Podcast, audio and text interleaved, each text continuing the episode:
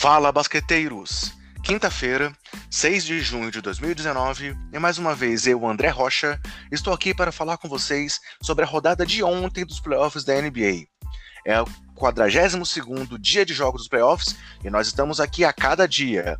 É, e ontem, então, tivemos o terceiro jogo das finais, envolvendo aí o Golden State Warriors e o Toronto Raptors. E para esse programa de hoje, galera, vamos ter um formato aqui um pouquinho diferente, pois aí meu amigo Bruno Comenero, tivemos um problema de agenda, ele não pôde gravar ao vivo aqui com a gente, mas ele, ele mandou uma participação em áudio que a gente vai inserir ainda aqui nesse programa. E além da participação costumeira do Bruno, teremos também com a gente hoje Ricardo Estabolito, editor do Jumper Brasil e que faz o podcast do Triple Double lá com o nosso amigo Luiz Araújo. E não são só os dois por áudio. Teremos aqui com a gente hoje também Marcone Marques, que é um colaborador com a gente aqui do Basqueteiros e foi inclusive citado aí no último programa pelo Bruno como o maior hater do Golden State Warriors dentro do Basqueteiros. Beleza, Marcone? Como é que você tá? Fala, André. Fala, pessoal. Grande galera. Gente, obrigado pelo convite. Muito bom estar aqui com vocês. E só em legítima defesa, antecipando aí, eu não sou o maior hater dos Golden States, como o Bruno falou.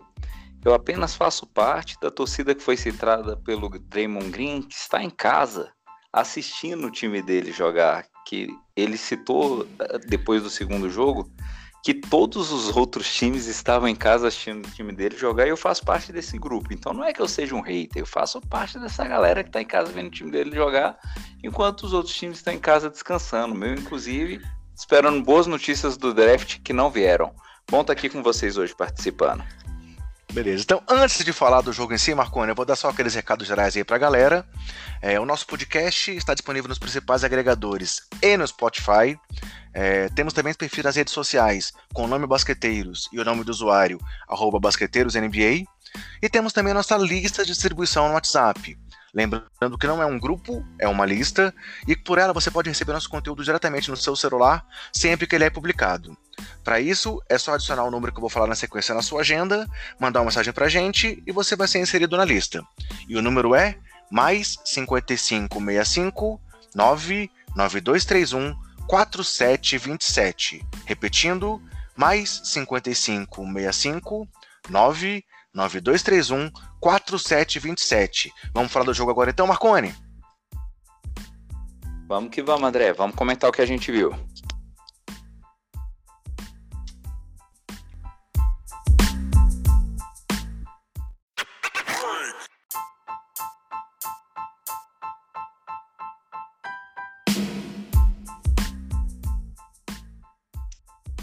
Seguindo então aquele nosso formato aqui, galera, vou primeiro fazer aquele resumo da partida, trazendo destaques, estatísticas mais relevantes, para depois ouvirmos aí os áudios tanto do Ricardo Stabolito quanto do Bruno Comenero, e depois eu e o Marconi Marques fazermos aí a nossa análise da partida também. Então, falando já do jogo, galera, é, o Toronto Raptors se aproveitou dos desfalques do Golden State Warriors e com uma atuação impecável podemos dizer assim, quase perfeita, venceu o jogo 3 em Oakland para retomar o mando de quadra e fazer 2 a 1 na final da NBA. E o placar final do jogo foi de 123 a 109. É... E se os atuais bicampeões já não tinham Kevin Durant, ainda com um retorno indefinido, Steve Kerr falou recentemente aí que talvez ele volte sim no entre os jogos 5 e 6, mas pro jogo 4 ele já tá é, certeza que ele tá fora. Ontem também o Warriors não teve Clay Thompson e Kevin Looney. Com isso, Stephen Curry precisou ter uma atuação absurda de 47 pontos, o que é o seu recorde na carreira em um jogo de playoff, em 43 minutos, e ainda assim viu o time canadense liderar o placar do início ao fim, com uma única exceção de uma liderança de um ponto logo no começo do primeiro quarto. E aí, Vale citar que nenhum jogador do time californiano teve um plus-minus positivo na partida, o que também mostra a dominância do Raptors durante todo o duelo. O camisa 30, falando do, do, dos números finais aí do Curry, ele acabou o jogo com 47 pontos, 8 rebotes, 7 assistências, 2 roubos, 14 de 31 nos arremessos, 6 de 14 nas bolas de 3 e 13 de 14 nos lances livres.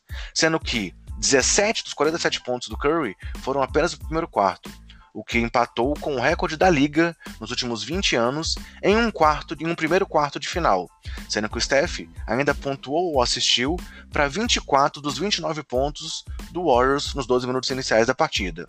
Ampliando a análise dessa atuação do Curry para o primeiro tempo, ele foi responsável por 48% dos pontos do Warriors até o intervalo, marcando 25 dos 52 pontos do time, o que é um recorde em sua carreira em playoffs, esse percentual de 48% em um tempo de jogo. Foi ainda o nono jogo dele de 30 ou mais pontos em finais, um novo recorde da franquia, e ele também se tornou o primeiro jogador nos últimos 20 anos a ter um jogo de 40 pontos, 5 rebotes e 5 assistências em finais em apenas 3 quartos da partida.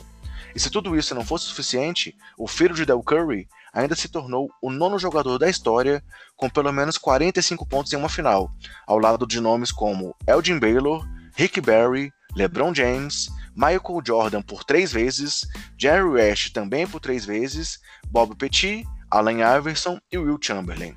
E esta é ainda a segunda maior pontuação de um jogador em uma derrota em um jogo de finais, atrás apenas dos 51 pontos do LeBron James no jogo 1 das finais de 2018. E se a gente considerar que aquele jogo 1 teve prorrogação, a marca do Curry é a maior em uma derrota em finais em um jogo sem prorrogação. E o Curry se tornou também o único jogador na história das finais com uma linha estatística de 45 pontos ou mais, 5 rebotes ou mais, 5 assistências ou mais e 5 bolas de 3 ou mais. É, ufa, né? Coisa demais para falar aí do Curry. E aí, outros destaques do Warriors foram Draymond Green, com 17 pontos, 7 rebotes, 4 assistências e 2 roubos, e André Godala, com 11 pontos, 6 rebotes, 3 assistências e 1 roubo. Porém, os outros dois titulares do time marcaram apenas 4 pontos cada, Boogie Cousins e Shaw Livingston, mas vamos falar desses caras mais pra frente. Pelo lado de Toronto, Kawhi foi o cestinha do time com 30 pontos, 7 rebotes, 6 assistências, 2 roubos e 2 tocos. Kyle Lowry teve 23 pontos, 4 rebotes e 9 assistências. Pascal Siakam, 18 pontos, 9 rebotes e 6 assistências. Danny Green, 18 pontos, 5 rebotes e 6 de 10 nas bolas de 3. E Mark Gasol teve 17 pontos, 7 rebotes, 4 assistências e 6 de 11 nos arremessos. E além desse quinteto titular que se destacou, Fred Van Vliet veio do banco para 11 pontos e 3 roubos de bola, e Serge Ibaka teve 6 pontos, 5 rebotes e 6 tocos. Com esses resultados estatísticos aí, galera, o Raptors se tornou o segundo time nos últimos 20 anos, com cinco titulares fazendo pelo menos 15 pontos em uma partida de final, ao lado do San Antonio Spurs, no jogo 5 das finais de 2013. E se voltarmos a 30 anos e não apenas a 20, ele é o único time com todos os titulares marcando pelo menos 17 pontos, é, depois do Houston Rockets fazer isso no jogo 1 das finais de 95. Outro destaque é que com 17 bolas de 3 convertidas na partida, em 38 tentadas, o que dá um aproveitamento aí de 44,7%, o Toronto empatou com o recorde de bolas de 3 convertidas em um jogo de finais atuando fora de casa. E o Raptors é ainda o terceiro time na história das finais a arremessar para 50% no geral, 40% nas bolas de 3 e 90% nos lances livres, ao lado do Warriors de 2017 e do Boston Celtics em 1986. E os 123 pontos de ontem são um recorde de um oponente do Warriors na Oracle Arena na era Steve Kerr. E também a maior pontuação de um time visitante em finais desde 1982, quando o Los Angeles Lakers fez 124 pontos no jogo 1 das finais contra o Philadelphia 76ers.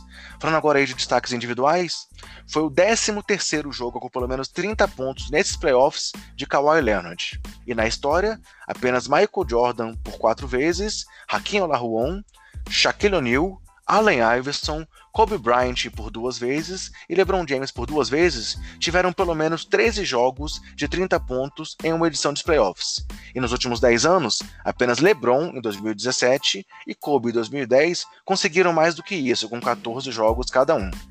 Outro destaque foi Serge Baca, que teve seis tocos no jogo de ontem, o que é um recorde em finais de um jogador vindo do banco, se considerarmos que os tocos são computados oficialmente desde 1974.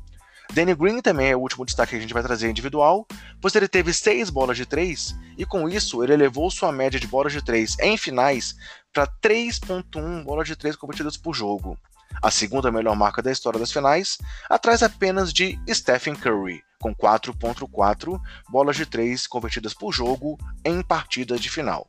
E na história, é, vale destacar aqui a relevância que pode ter essa vitória na série, pois nos playoffs, 69,7% dos vencedores do jogo 3, em séries que estavam empatadas em 1 a 1 venceram a série.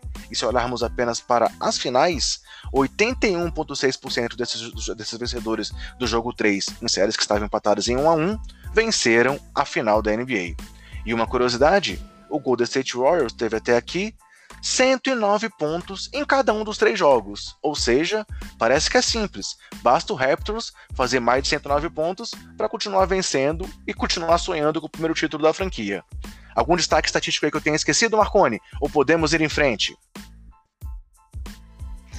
Apenas um ponto que eu queria destacar, André, que eu acho que é importante a gente trazer. É, o Golden State Warriors ele é conhecido por ser uma potência nas bolas de três. E como você trouxe, é, o destaque de bola de três que o Toronto conseguiu nesse último jogo, totalizando com o time 44,7% de acerto, ficou acima do que o Golden State conseguiu com apenas 33,3%. O próprio Stephen Curry, que foi o astro do time nesse último jogo, conseguiu apenas 42,9%, que é abaixo do que ele geralmente consegue, né? Mesmo com a pontuação tão expressiva, mesmo com o resultado tão bacana que ele conseguiu individualmente falando, já ficou abaixo do que é o resultado esperado dele. Enquanto que do lado do Toronto, a gente teve três jogadores, o Danny Green, o Kyle Lowry e o, e o Fred Van Fleet, fazendo 50% ou mais nas bolas de três. Eu acho que isso merece um destaque para a gente falar um pouquinho mais para frente também. Perfeito, perfeito. Então, galera, antes de falarmos aqui, eu e o Marconi, a nossa visão do jogo, vamos trazer então os dois áudios que a gente tem para trazer para vocês hoje. É, o primeiro é do Ricardo Sabolito, como eu já apresentei. Ele é editor do Jumper Brasil, e também é apresentador do podcast Triple Double ao lado do Luiz Araújo, e ele vai falar com a gente a opinião dele sobre o jogo. E na sequência, vamos já emendar aqui o áudio do nosso companheiro aí, Bruno Comenero, que também vai falar aí sobre o sentimento dele depois dessa derrota e vai trazer a análise dele sobre a partida. Beleza, Marconi? Vamos ouvir os caras? Vamos que vamos.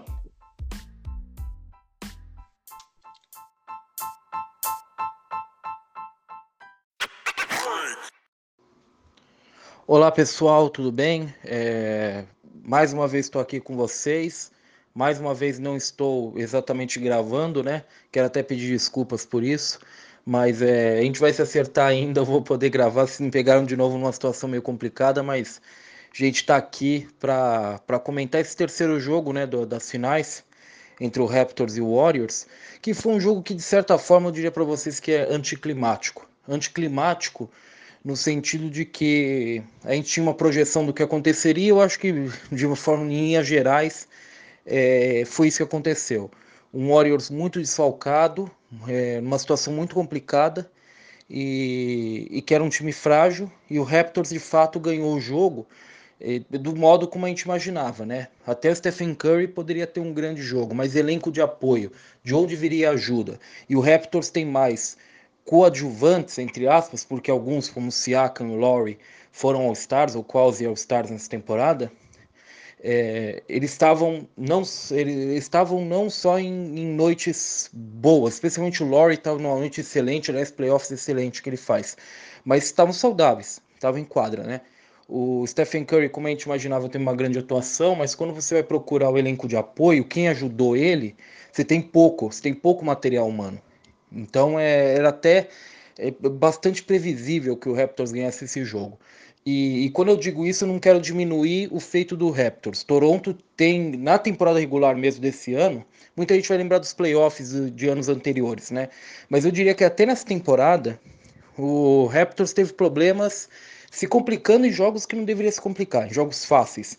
Eu acho que esse é um jogo que ele não podia se complicar, que ele tinha que vencer pelas condições que o jogo se, que o jogo se desenhou por causa das múltiplas lesões de Golden State, foi lá e fez o trabalho. Eu acho que isso, por mais que a gente já imaginasse que pudesse acontecer, isso merece crédito, especialmente nesse nível de competição, num momento em que há tanta pressão envolvida, sabe? É, às vezes isso passa meio batido e eu acho que a gente tem que, tem que salientar. Não é pouco feito, é um jogo de finais de qualquer forma. E eu acho que se resumiu bastante a, a esse ponto mesmo, o elenco de apoio, a quem iria ajudar. Stephen Curry não teve grande ajuda. E o Raptors teve um, um, um, grupo de jogadores que foi muito bem na partida. Danny Green, o, o Kyle Lowry, de novo vou ressaltar o Kyle Lowry, porque o Kyle Lowry é um jogador que mesmo quando não pontua, e ontem ele pontuou bastante, né? Mas mesmo quando não pontua, ele ajuda muito. Eu acho que a gente analisa ele muito, às vezes, pelo box score, pela pontuação, e a gente não vê o, o panorama geral, como ele ajuda o time. Eu acho que ontem foi um exemplo claro de um cara que ajudou muito e ainda assim pontuou muito bem. Sempre que o Warriors tentava chegar, geralmente o Kyle Lowry aparecia, aparecia com uma grande bola de três pontos ou com uma grande jogada, tirava do, do afogo Toronto. O Fred Van Vliet também, né? Aliás, outro que, que, que faz um, depois, pelo menos depois ali da segunda metade da série contra Milwaukee, né, ele vinha horroroso nos playoffs, faz um, a partir dali ele faz o playoff mágico, né? E e, e, e, também eu diria que foi anticlimático o jogo para vocês, porque nunca me pareceu que o Warriors ganharia o jogo. Eu acho que essa é uma impressão que ficou para todo mundo, né? O Warriors até teve grandes momentos, acho que teve bons momentos o Warriors no jogo, em que conseguia emplacar cinco, seis boas posses defensivas, mas não tinha poder de fogo para encostar de fato em Toronto depois de um primeiro quarto muito bom, né? E segundo em que Toronto abriu vantagem é, não teve poder de fogo. Eu acho que isso resume bem o que o Warriors foi ontem. Eu acho que ele não teve poder de fogo além do Curry para ameaçar Toronto. Toronto foi bastante seguro. Toronto foi um time que abriu vantagem e sempre que o Warriors se aproximava, chegava 6, 7, 8 pontos atrás, aparecia com uma boa jogada, criava um bom arremesso. Foi um time calmo. Mesmo numa noite, mesmo mais uma vez, é, numa noite em que você não tinha aquelas atuações que a gente se acostumou a ver nos playoffs do Kawhi Leonard, né? aquelas atuações magníficas dele. Não foi uma dessas atuações naquele nível, mas o Toronto é um time que, especialmente nas finais, vem se destacando por esse aspecto coletivo. É... Foi um jogo que, de certa forma, acho que vocês vão concordar comigo, ele desenhou bem como a gente imaginava. E, eu, e se vocês querem algo para discutir, talvez, eu diria para vocês como é, o, o DeMarcus Cousins ele não fez uma boa partida. Aliás, mais uma vez, não fez uma boa partida. Né? O jogo 2 foi é, meio que um ponto fora da curva para ele nos playoffs. Nos poucos playoffs que ele jogou, já que passou boa parte machucado. Mas é, a gente tem que entender com o Cousins que o encaixe dele no Warriors ele é meio complicado, digamos assim, dentro da essência do que o Warriors é, porque os melhores momentos de Golden State é, nesses últimos anos foram com times, especialmente quando encontrou o quinteto da morte, né, com, com o Draymond Green como um pivô nominal. É, o grande poder do Warriors era ter times em quadra que você não conseguia explorar é, no ataque. Então você tentava criar alguma coisa, esse time tinha versatilidade para marcar. Com o DeMarcus Cousins é diferente. O DeMarcus Cousins ele é um alvo constante para qualquer time que enfrente o Warriors, especialmente numa série de playoffs, né? E Toronto vai atacar em cima dele e ele vai falhar defensivamente porque é assim que funciona. Então a impressão que eu tenho é que nesse Warriors, se ele não tiver partidas como ele teve na partida no jogo 2, que foi uma excelente atuação, eu não sei se vale tanto a pena ter ele tanto em quadra, sabe?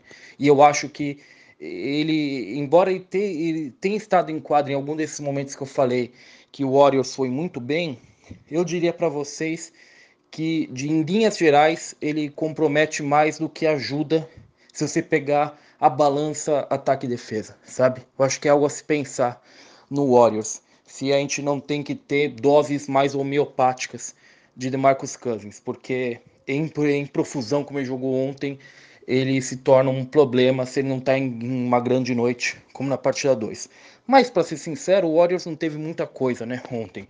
O Warriors não tinha arremesso, não tinha jogadores altos defensivos, não tinha versatilidade defensiva com o elenco que teve. O Yerebico, por exemplo, se pode dizer que fez uma partida péssima também, se você quer falar que o Kansas foi mal. Então, o Warriors não teve muita coisa ontem. E Toronto fez o que precisava fazer. Eu acho que esse é o resumo da ópera. Fala Andrezão, fala pessoal. É, aqui é o Bruno. Hoje, infelizmente, estou tendo que fazer uma participação especial aí. Gostaria de estar gravando ao vivo com o André, igual a gente vem fazendo aí nas finais. É, e fez nos primeiros, nos dois primeiros jogos. Mas hoje, por, por diversos imprevistos, tive que fazer uma participação rápida aqui por, por áudio, é, por, só por uma gravação mesmo. Então, é, primeiro me desculpar com todo mundo e com o André, mas é, a gente está sujeito a isso, né? Bom, agora eu vou aproveitar para falar um pouquinho do jogo, vou tentar ser breve, porque eu acho que nem tem tanta coisa assim que eu possa falar sobre. É, torci bastante, bastante mesmo para os Warriors conseguirem ganhar, mas a verdade é que desde o começo do jogo acho que já estava bem na cara de quem, quem ia vencer a partida. É, foi literalmente aqueles dias em que tudo deu certo para a equipe do Toronto e muito por mérito deles. E jogaram como equipe, é, jogaram um basquete que o Warriors até se acostumou a jogar nas últimas temporadas aí. Realmente foi uma aula do time de Toronto jogando coletivamente. E não à toa saíram com a vitória. E uma vitória até tranquila. É, pelo outro lado, o Golden State Warriors foi um time de um jogador só, né? O Stephen Curry, eu fiquei muito, muito feliz pela partida, pela atuação do Stephen Curry, né? Ele que tava devendo um pouco partidas como essas em finais. E eu tinha certeza que ele ia dar uma resposta, é, sabendo que Clay Thompson e Kevin Durant não estariam em quadra. Então eu esperava uma grande atuação dele. É, e eu até comentei aqui em casa antes do jogo que sem eles, sem os dois, se o Stephen Curry não fizesse pelo menos 45 pontos, os Warriors não iam nem conseguir brigar. Acontece que ele fez mais de 45 pontos e mesmo assim não deu para os Warriors. É... E é bem fácil de entender o porquê. Se você for olhar, o segundo maior pontuador de Golden State teve a mesma pontuação que o quinto maior pontuador da equipe do Toronto Raptors. Os titulares do Raptors realmente estavam on fire, todos eles, Mark Gasol, é, o o Fed Van Vliet, que nem é titular, estava vindo do banco também, jogou muito bem, mas teve o Pascal Siakam, teve momentos que o Kyle Lowry apareceu muito, teve os, os momentos do, Kyle, do Kawhi Leonard, ele na primeira etapa estava um pouco mais comedido, né? depois do intervalo ele realmente apareceu para o jogo, matou bolas importantes, matou bola de três em momento decisivo, onde os Warriors ensaiavam uma das várias reações que os Warriors ensaiaram durante a partida inteira. É, depois que o Toronto abriu uma vantagem com, confortável, é, controlou a partida, mas os Warriors tiveram aquelas runs, né, aquelas corridas que a gente acostumou, está acostumado a ver da equipe da, da Califórnia. Eles conseguiram encaixar boas sequências de pontos, mas pelo outro lado, o Toronto foi seguro e confiante. Na minha opinião, é, a confiança pesou muito pro lado de Toronto. O Toronto teve jogadores como Danny Green, o cara acertou cinco das seis primeiras bolas de três que ele tentou. E assim, não foram todas as bolas sozinhos, sozinhos. Tiveram bolas sim, open, né? Ali de frente para a cesta, mas tiveram outras que ele estava muito bem marcado e ele conseguiu matar a bola. E não só ele, o Fred Van Vliet matou bola marcado, o Kyle Lowry marcou bola marcado mais de uma, o Kawhi Leonard marcou bola marcado. Então, Acontece que quando você toma cestas dos caras sozinhos, beleza, é, desesperar, sua rotação defensiva realmente não foi boa. Mas quando você consegue encaixar uma certa marcação, tá com a mão na cara do cara e o cara mata a bola, é, isso enche o time de confiança e o Toronto soube é, aproveitar o momento, mesmo com o ginásio hostil, é, gritando muito, fazendo muito barulho, tentando empurrar os Warriors e jogar com o time. O Toronto foi inteligente, conseguiu encaixar seu jogo, fez sua partida, fez a partida que todos esperavam e agarrou a chance que, que teve sem ter o Clay Thompson de ganhar o jogo na Califórnia e agora lidera a série por 2 a 1 é, Os destaques de Toronto não tem um destaque em si, é, os destaques foram praticamente todos os jogadores. É, vale citar também o Sérgio Baca, que veio do banco muito bem. Acabou a partida com seis tocos, mas eu quero falar aqui que dois desses tocos foram irregulares e a, a arbitragem não viu, mas um deles depois a arbitragem logo tratou de compensar. É, a bola foi para o outro lado da quadra, o Damon Green cavou uma falta com a calcanhar da perna esquerda em cima do semicírculo, o que inviabilizaria a falta de ataque sofrida por ele e a chamada seria uma falta de defesa. Eu acho que até o Kawhi Leonard acabou acertando a bola ali de, de, de, dois pontos nessa falta, então ainda seria dois pontos e a falta. Ah, mas a arbitragem aproveitou para compensar porque foi bem nítido a cesta do DeMarcus Cousins do outro lado da quadra que eles anularam, deram um toco do, do Sérgio Ibaka. Desculpa, e falando mais do, do DeMarcus Cousins, ele foi uma decepção total para mim. É, ele jogou como ele jogou as outras partidas logo que ele voltou de lesão, que eu, que eu critiquei bastante, e o pessoal aqui que acompanha o podcast há mais tempo sabe. É, ele realmente foi aquele jogador horroroso que, que eu temia que ele pudesse ser quando ele voltou de lesão. E eu acho que ele se encheu de confiança depois da ótima partida que ele fez no jogo 2, onde os Warriors venceram. E eu acho que se ele fizesse uma partida igual àquela partida, os Warriors teriam vencido de novo, mesmo sem o Clay Thompson durante todo o jogo. É, ele muito lento na defesa, muito, muito lento. Qualquer jogador partia para cima dele e levava vantagem, qualquer um. E no ataque ele estava tentando coisas que um jogador sem confiança não deveria tentar, porque é nítido que vai dar errado. Cometeu muitos turnovers, passes errados, é, desatenção, arremessos ruins, escolha de arremessos ruins. E, e na defesa, sim, essa aí ele, ele foi horrível, mas não dá só para criticar ele. Tiveram outros jogadores que também não conseguiram ir bem na defesa. O próprio Draymond Green não teve das suas melhores partidas. É, teve momentos do jogo que ele jogou bem, mas no ataque principalmente ele foi muito mal melhorou depois do terceiro quarto ali, mas no começo principalmente, errando arremessos, errando decisões, é, mais turnovers do que assistências, e aí quando você olha as assistências, é aquilo que o Steve Kerr disse, olha as assistências e olha os turnovers do Draymond Green e você já sabe qual é o ritmo dos Warriors e como eles estão jogando, você já consegue imaginar o placar. É, bom, acho que eu passei um pouco pelas duas equipes, os destaques. É, Vale citar de novo o Curry, que ele realmente foi o destaque da partida, mesmo com o time perdendo. Ele chamou a responsabilidade. É, deu, ele foi muito intenso durante o jogo inteiro. No final, lá, ele se jogando no chão para pegar a bola, tentando cavar faltas. Já dava para ver na cara dele que ele estava visivelmente esgotado. Jogou o terceiro e o quarto período inteiro, inteiros, né? Só não jogou ali no garbage time no finalzinho, os últimos dois minutos, um minuto e meio, que realmente não fazia sentido. Mas ele tá em quadra. Mas até ali até os três minutos que faltando para terminar a partida, ele estava tentando bola e dava para ver que ele estava cansadíssimo, mas ele realmente assumiu esse papel e falou: "Eu sou eu que preciso arremessar". E infelizmente ele não teve nenhuma ajuda do, dos outros jogadores, foi uma ajuda assim bem porca, assim dizer, né? O Quinn Cook até teve momentos interessantes e tudo mais, mas não dá para você esperar que esses jogadores deem um passo à frente. Então, complica um pouco para os Warriors. Já saiu a notícia de que o Kevin Durant está fora da partida do jogo 4. Então, era uma coisa que eu já esperava, mas também estão se falando, apesar disso não ser uma notícia, é só uma especulação de que o Clay Thompson volte a jogar e eu espero que volte.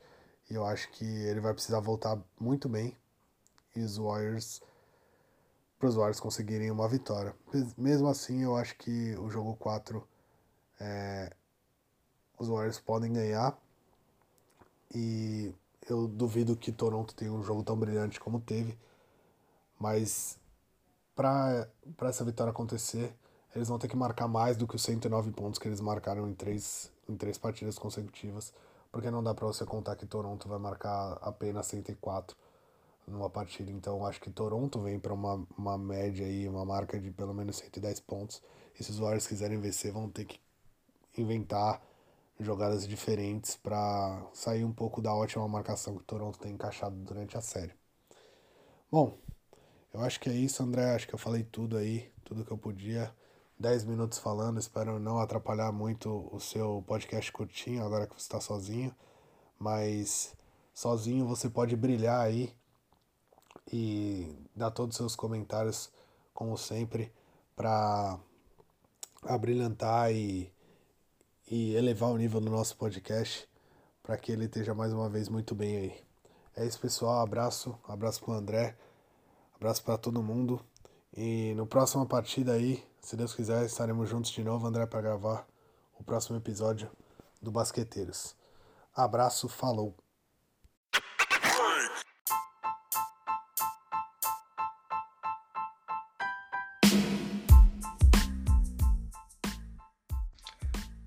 Então, galera, esses foram aí os áudios do Ricardo e do Bruno, que trouxeram essa visão bem legal, cada um ao seu modo da partida. É, o Ricardo falou muito sobre como o jogo, o jogo ter sido como se esperava dele, é, graças aos desfalques de um lado e a obrigação do Raptors do outro, e fez muito a questão da diferenciação pelos elencos de apoio, elencos de apoio dos dois times, né? Que o time do Raptors conseguiu corresponder à expectativa, enquanto o elenco do Warriors, que é uma coisa que muita gente aí já, já questionava desde o decorrer da temporada regular, mostrou que realmente sem as estrelas não teve muita força para reagir, apesar da partida excepcional do Curry. E o Bruno, da mesma forma, ressaltou aí que o Curry jogou demais, é, mas jogou praticamente sozinho. E o único detalhe é que, já que a gente está falando que o Curry estava sozinho, corrigindo aí o que o Bruno falou, eu não tô sozinho, né, Marcone? Você está aqui comigo, porque a gente está surpreendendo até o Bruno nessa gravação de hoje. Rapaz, e vamos que vamos. O que precisar, a gente vai tocando o barco aqui. Agora, não espere que eu fale bem do time dele, que eu vou reforçar a tese dele de que eu sou hater do Golden State. Ih, meu Deus, então vamos lá. O Bruno falou também sobre a confiança do time de Toronto. E aí, para começar a pedir sua opinião aqui, Marconi, os dois citaram muito aí o fator DeMarcus Cousins, né? Tanto o Ricardo quanto o Bruno é, falaram sobre a questão do Cousins não ter sido é, o diferencial que eu se esperava dele nessa partida, pois ele tinha feito um bom jogo 2, com estatísticas não muito elevadas, mas mostrando uma importância, uma relevância na rotação do time. E dessa vez que ele teve a obrigação de render mais, é, o Ricardo acabou de citar aí que ele foi um ponto fora da curva e até pediu para a gente discutir esse assunto aqui entre nós. Enquanto o Bruno também falou que foi uma grande decepção o que ele viu aí o Bug Cousins entregar nesse jogo 3. O que, que você achou então, Marconi, da atuação do Cousins e do que ele poderia e do que ele entregou na partida? A primeira coisa que a gente tem que lembrar do Cousins é o seguinte: ele não tá no mesmo ritmo de jogo que o restante do time. Né? Ele tá voltando de lesão, ele não tá no mesmo ritmo de todo mundo. Eu acho que no jogo 2 foi até engraçado ver. Eu tava assistindo o jogo pela ESPN e eu vi um, um, momento que foi interessante, o, o, Zé Boquinha comentando e ele depois pagando a língua, quando ele comentou que, que o Cousins não estava numa boa forma, que não era um bom momento estar tá jogando, e depois o cara teve um bom desempenho. Mas não foi o que aconteceu no jogo 3, como os colegas comentaram. O cara joga de pivô e ele não pontuou num jogo em que o garrafão foi determinante. Cara, você fazer um jogo de pivô, jogar 19 minutos, não chegou a 20, né? Na condição de titular, fazer apenas 4 pontos. Você olha pro cara e fala assim: tá, beleza. E o que mais você fez? Você jogou sem bola? Não, não jogou. Ele só pegou três rebotes, André. Ele não bloqueou ninguém. Do outro lado, todo mundo celebrando Ibaka, porque Ibaka bloqueou seis vezes durante o jogo. O que, que o DeMarcus Cousins ajudou na defesa, que era o que precisava para não deixar o Toronto abrir tanto. Então, assim, a gente respeita que ele estava sem tanto ritmo, respeita, mas ele precisava aparecer mais. O time sentiu falta da presença dele em quadra, na posição de pivô e na posição de saber que é um cara que é um cara que já tem bagagem, que é um cara que tem um salário alto no time, que é um cara que tem uma representatividade grande dentro da equipe. Mais cedo você citou a questão do, do plus-minus dentro da equipe, né? De que todo mundo teve um plus-minus negativo, ele teve menos 12. Enquanto ele teve em quadra, em que pese todo mundo do time dele ter ido mal, mas ele ficou em quadra um tempo relativamente baixo, e ainda assim ele teve menos 12 de plus-minus, um dos piores da equipe dele né? Isso é significativo, isso é algo que tem que ser olhado. A gente olha a estatística individual dele, você trouxe algumas no início do seu comentário, e aí, e aí eu vou repassar aqui só para o amigo basqueteiro ter a oportunidade de acompanhar. Quatro pontos, três rebotes, duas assistências, um roubo de bola. Desculpa, amigo. Mas é isso aí, a gente que está aqui cornetando, que está palpitando, a gente faz isso no rachão aqui em frente de casa. Então, assim, fez muita falta. O time precisa da presença dele. O cara é um cara muito importante para o time e a gente sabe que ele tem como render mais, mesmo voltando de uma lesão que ainda está pegando ritmo, a gente respeita isso em alguma medida, mas é a hora em que precisa aparecer, precisa render e a gente espera mais dele. É, e realmente ele também deixou muito a desejar na defesa, né, cara? É, tanto que a gente sentiu falta, muito falta do Kevin Looney. E o Kevin Looney não é um, nenhuma sumidade. Mas enquanto o Kevin Looney é um cara que, mesmo em trocas de marcação, consegue marcar um jogador mais baixo, não fica ali tão, tão, tão perdido quando há a questão do mismatch, o Causas mostrou mais uma vez que está muito lento, está fora de forma. E aí, por exemplo, quando tinha aquela dobra que acontece que o time do Warriors tem feito muitas vezes no Kawhi, ele era o cara que ficava meio perdido na hora de fazer uma cobertura quando tinha que voltar. Então, se o Draymond Green ia marcar o Kawhi, o garrafão ficava desguarnecido, porque o Cousins não era um cara que conseguia fazer essa cobertura com velocidade. Da mesma forma, o Andrew Bogut, que, pô, tá, tinha ido muito bem no jogo 2 e agora também não conseguiu entregar tanta coisa assim. E pela mesma coisa, pela lentidão, pela falta de, de, de, de espaçamento na quadra, enquanto o Gasol, mais uma vez, atuou muito bem. Eu lembro que o Gasol, no primeiro quarto, já tinha oito pontos, mais do que os seis pontos que ele teve em todo o jogo 2. Então, é, quando eu comecei também aquela retrospectiva lá do jogo, dizendo que foi um jogo quase perfeito né, do time do Toronto, foi pensando muito nisso. Claro, eles aproveitaram o que estava entregue para eles. Mas essa, essa questão, por exemplo, aí, do Gasol diante dos outros dois pivôs principais do time do Golden State mostra justamente isso. Depois de uma partida muito boa no jogo 1 que o Gasol teve, ele sofreu no jogo 2 pela questão da defesa do time do, do, Warriors, e agora, mais uma vez, ele se destacou com sobras, inclusive. Tanto ele quanto o Siakam, né? Os caras aí que jogam na posição 4 e 5, dominaram, mesmo com o Draymond Green atuando bem, conseguiram dominar o garrafão e mostrar a força do Toronto em saber aproveitar o que estava ao alcance deles nesse jogo. Diferente do jogo 2, que eu já vou falar uma coisa aqui que eu devo repetir lá no final.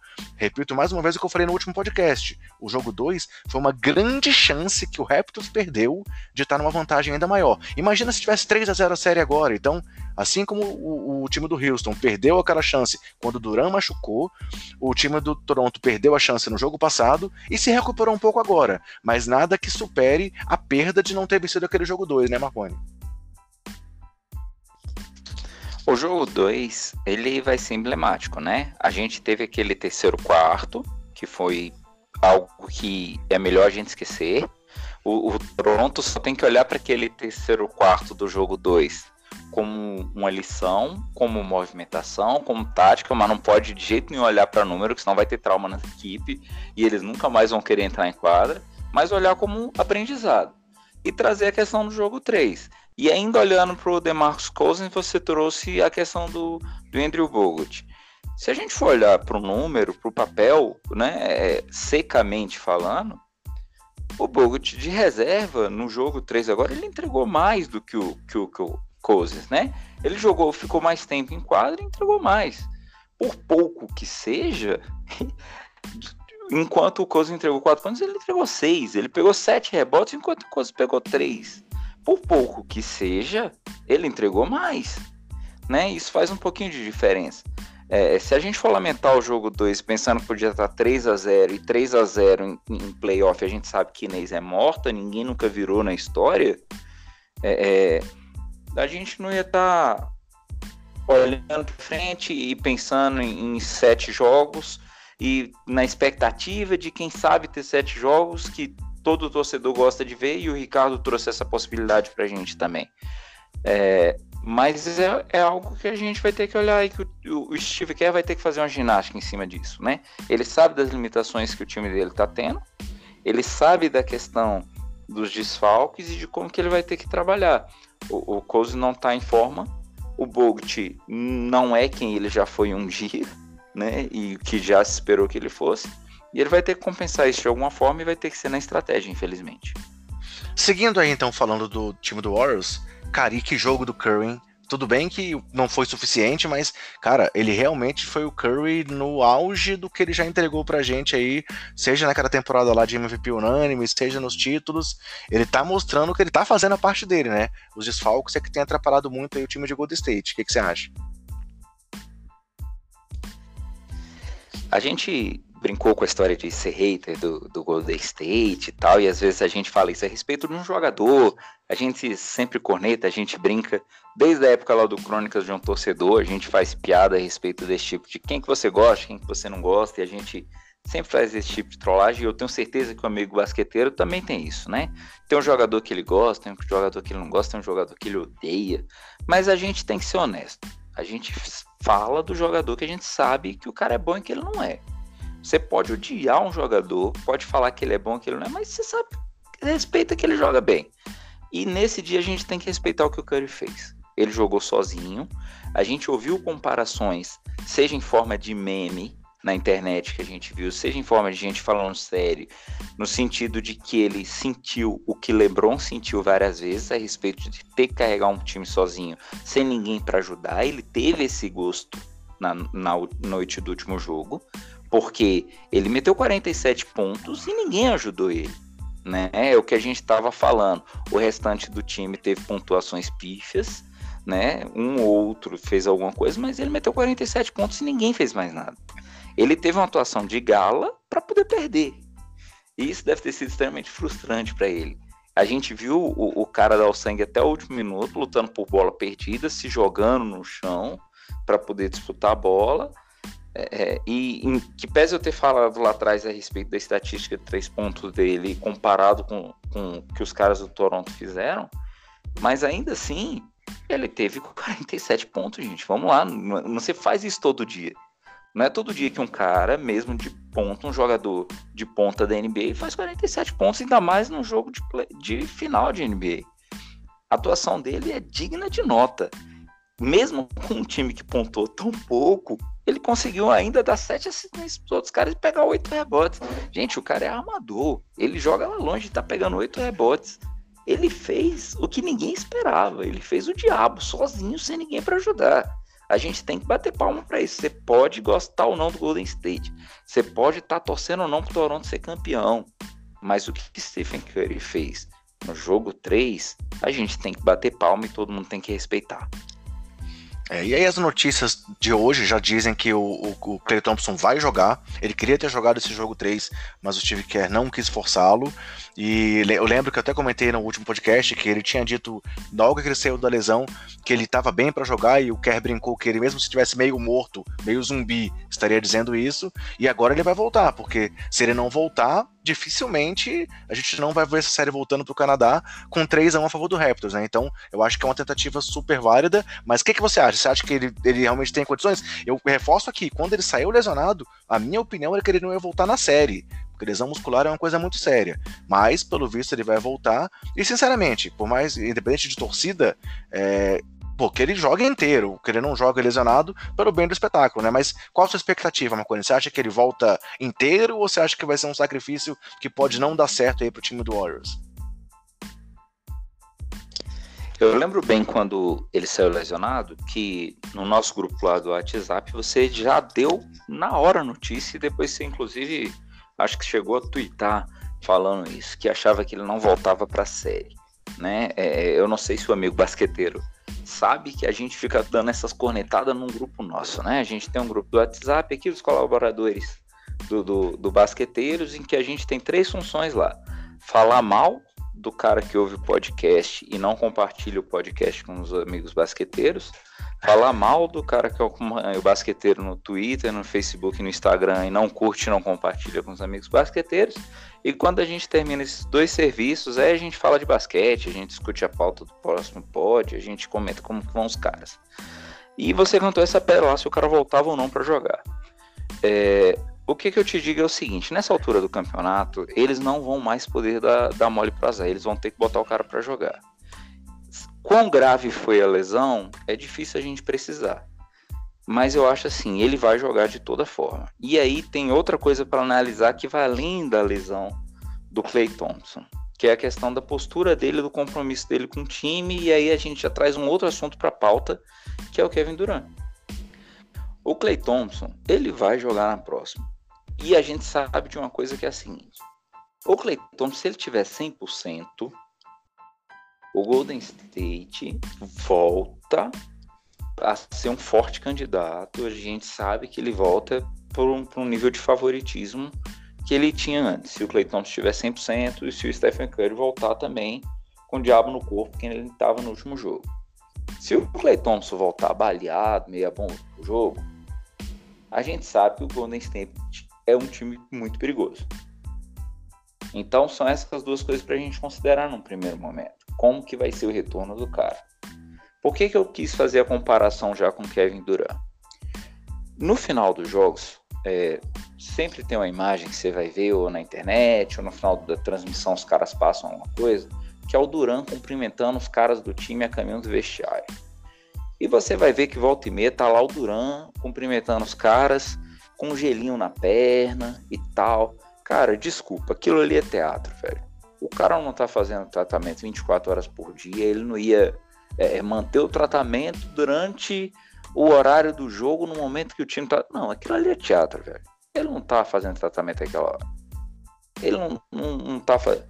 Sobre o Duran, quando a gente for falar dele hoje, a questão é para onde o Duran vai pro ano que vem. Que ele não tá preocupado mais com a série. O Thompson está preocupado. Perguntaram para ele hoje se ele ia voltar e ele brincou com o jornalista e falou assim: Meu amigo, eu não sei nem o que, que eu vou jantar hoje. Veja lá se eu vou jogar amanhã. Agora, eu acho que ele volta, ainda que ele esteja meia-boca. Porque o Steve Kerr, por estrategista que seja, ele viu: olha, uma andorinha só não faz verão. Se eu botar Stephen Curry com os caras do jeito que estão, com o resultado que eles deram no último jogo, não vai dar certo para mim. Então preciso do, do, do Clay Thompson, mesmo que ele esteja baleado, pelo menos para levantar a moral do time. Mesmo que ele jogue pouco tempo, mesmo que ele jogue, sei lá, 15, 20 minutos e olhe lá, mas eu acho que ele vai botar o cara assim, André. Eu tenho para mim que o cara joga na próxima. É, a, o anúncio é de que ele realmente vai para a partida, né? Enquanto o Kevin Durant pode ser que volte num jogo 5 ou num jogo 6. Mas, galera, tá vendo? Vocês estão conhecendo agora aí quem é Marconi Marques, por toda a sua polêmica, todas as suas piadas, e tá sendo bem legal então trazer ele aqui hoje para conversar com vocês, para vocês verem mais um perfil que nós temos dentro do Basqueteiros. Quem não conhecia lá a coluna do Crônica do Torcedor lá no Sobe a Bola, é, bem, este é Marconi Marques. Mas então, galera, seguindo aqui a análise, é, terminando só esse parênteses aí, brincando com o Marconi, é, a gente já falou muito sobre isso aqui, né? Que realmente o, o, Duran não deve continuar. O Bruno mesmo falou que achava que o Duran não jogaria mais pelo Warriors. Vamos ver se dependendo de como é que a série se desenrola, se eles vão precisar do Duran a qualquer custo e se ele vai se entregar a ponto de entrar, talvez um sacrifício como o Clay vai fazer.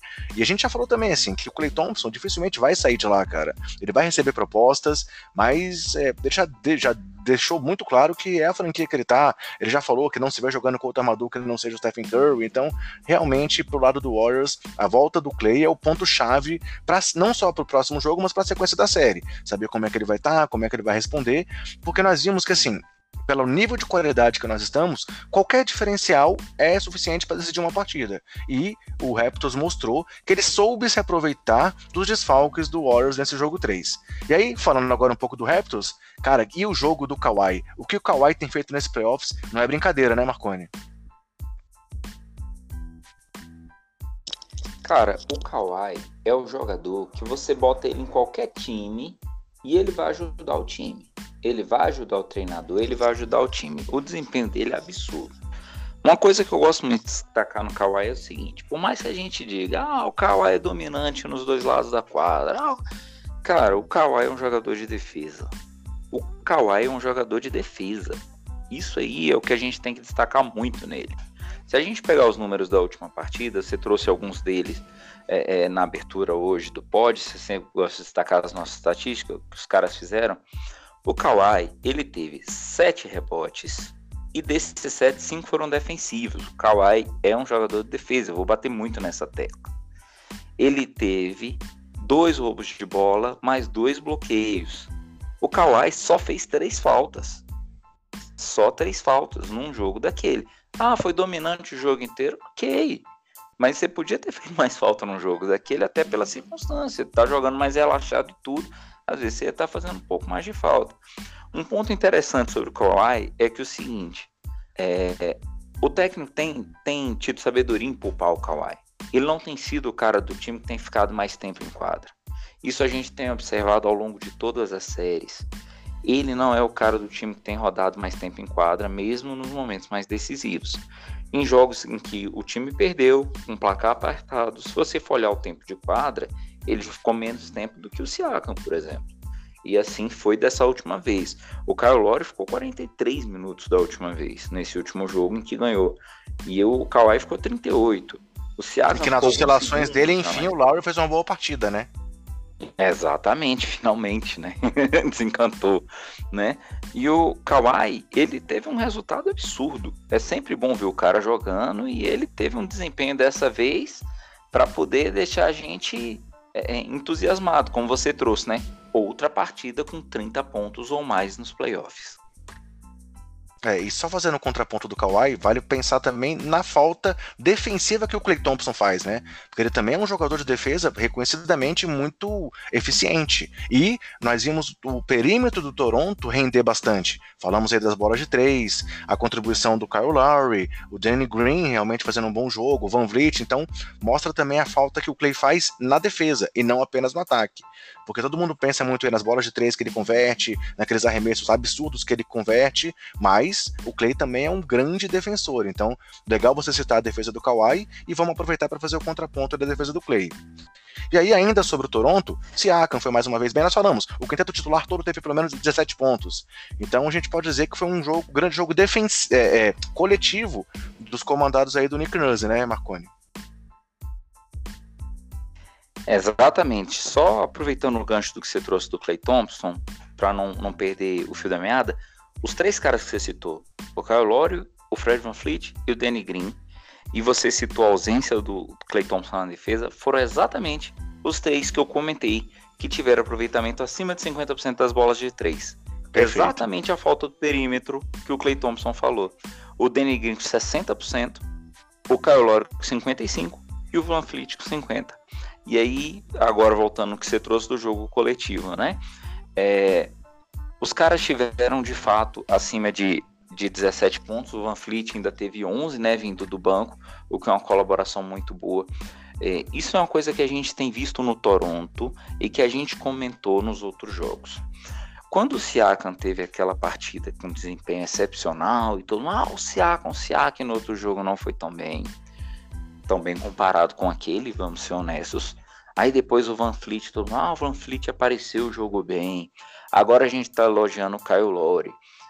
Isso tem sido um, um, um, um mérito para a gente trazer para o treinador e também uma coisa bacana para a gente pensar em termos de equipe e como isso dá uma dor de cabeça para o Golden State.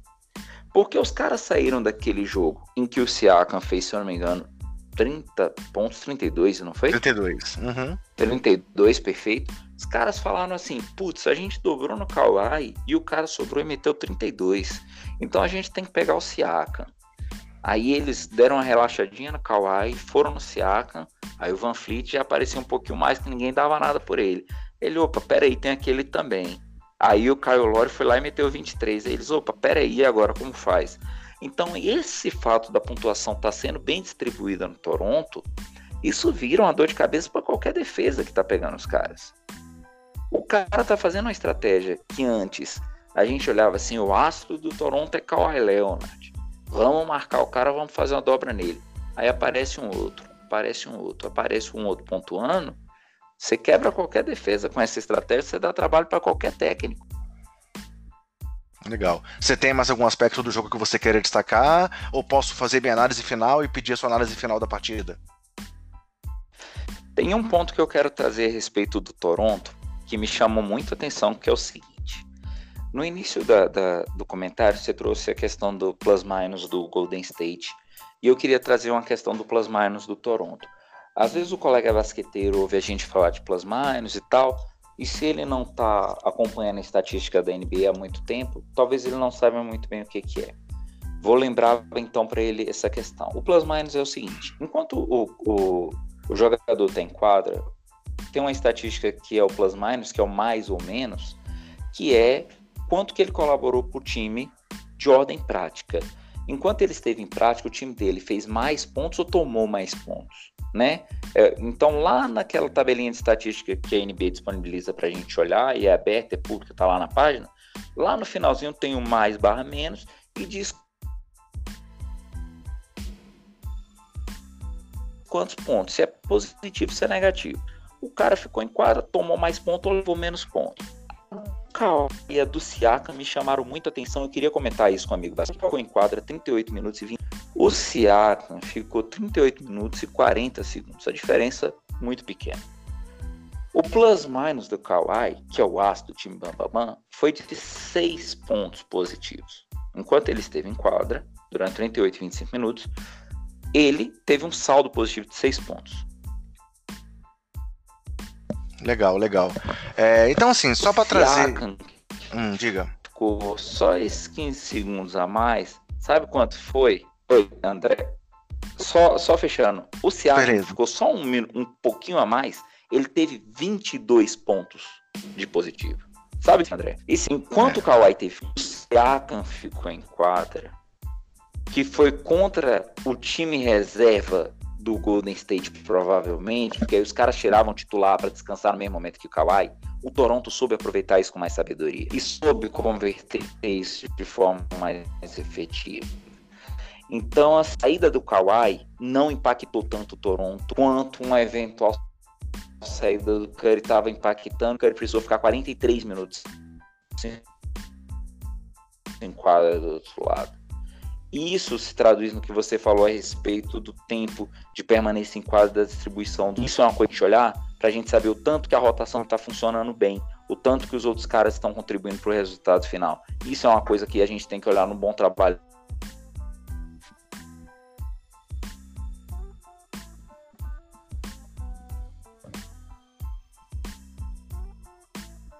É, e essa rotação do time também fica implícita o trabalho é. da montagem desse elenco, né? Também.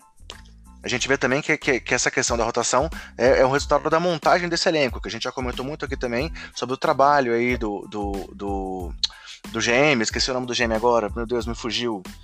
É, do Masai Ujiri, que transformou esse elenco, mudou tudo do ano passado para cá e trouxe esse elenco para esse momento que foi montado justamente para essa final e para encarar o time do Golden State. Então, Marconi, trazendo aqui o meu último comentário sobre o jogo em si, eu vou repetir aquilo que eu falei lá atrás. Esse jogo acabou sendo um reforço de como o Toronto perdeu uma chance de ouro no jogo 2, onde eles poderiam ter feito a diferença, ter conseguido uma vitória super importante e eventualmente já tá agora com 3 a 0 na série. Porém, sabemos que o Clay Thompson vai voltar e, na minha opinião, isso torna a série novamente aberta pois uma eventual vitória aí do, do Golden State Warriors na próxima partida torna a série empatada em 2 a 2 e vamos para o melhor de três para decidir quem vai ser o campeão. Lembrando que o Thompson volta agora e pode ser que o Duran volte no eventual jogo 5 e no jogo 6 e até mesmo o Kevin Looney, que estava já dito que estava fora da série, já foi dito que ele pode ser que ele volte, porque ele fez alguns testes físicos e mesmo com a lesão na clavícula, ele pode entrar em quadra. Então, minha análise final do jogo é essa. Toronto perdeu uma chance de ouro no jogo 2, se recuperou agora no jogo 3, mas temos muita coisa pela frente e a série ainda está aberta. É, você tem algum comentário final aí antes da gente partir para os agradecimentos e abraços, Marconi? Não, não, eu penso que o caminho é esse mesmo, André. Eu concordo contigo. A gente tem chance sim de ir para um jogo 7. Eu acho que todo mundo que é basqueteiro, todo mundo que gosta desse esporte, quer ver a bagaceira mesmo. A gente quer um jogo 7 com quantas prorrogações forem possíveis. Legal. Então, galera, fechando aqui a nossa edição de hoje, vou dar aqueles abraços e considerações finais aqui. Meu primeiro abraço é para o Ricardo Sabolito, que mais uma vez, apesar da correria que está a vida de todo mundo, ainda mais em playoff, quando a gente tem aí que nossa produção de conteúdo, além dos nossos trabalhos regulares. Então, o Ricardo foi super solícito, participou com a gente, mandou áudio agora aí para a gente de noite, colaborou. Então, meu primeiro abraço é para o Ricardo. Meu segundo abraço é um abraço que eu dou aqui com pesar é, o nosso editor, Gustavo Angeléias, está passando aí por uma situação bastante pesada na família, e eu já passei pela mesma situação que ele está passando, então eu quero deixar meu abraço aqui para o Angeléias. Não vou expor o que houve aqui, mas deixe meu abraço para o Angeléias aqui de coração, e peço para que os basqueteiros aí mandem também energia positiva para o Angeléias, para que ele possa logo, logo estar tá de volta com a gente aqui editando o nosso podcast. E meu terceiro abraço é para minha esposa, Michele, que fez aniversário ontem, e aí eu tive que acabar assim, tive que não, né? comemoramos o aniversário dela. Com isso, eu tive que ficar offline para poder não saber o que estava acontecendo pro jogo, chegar em casa de madrugada e acompanhar a partida. Porque basqueteiro que é basqueteiro vê o jogo em VT para não saber o resultado do jogo que tinha acontecido antes. Beleza, Marconi? Quais são os seus abraços e considerações finais, cara? Cara, queria agradecer o convite, a participação aqui com vocês. Mandar um abraço para a galera que acompanha a gente nas redes sociais, no Twitter, no Facebook, no Instagram, que acompanha os pods aqui. Continuem com as contribuições, mandem para a gente os comentários, mandem as considerações de vocês também. A gente aproveita quando vocês comentam sobre os jogos, sobre como tem sido os posts da gente, porque a gente traz tudo isso para aqui para o nosso debate. Tem sido muito bacana o acompanhamento de vocês, o retorno de vocês na rede. Isso é muito importante para a gente. Um abraço para todo mundo que curte basquete e vamos que vamos torcer para o jogo 7 aí e para a vitória do Toronto, óbvio. Marconi fechou de chave de ouro. A polêmica aqui provocando o Brunão, hein? Então, galera, beleza? Um grande abraço. Valeu por curtir mais um podcast com a gente. Nos indiquem, nos divulguem. Um grande abraço e até a próxima.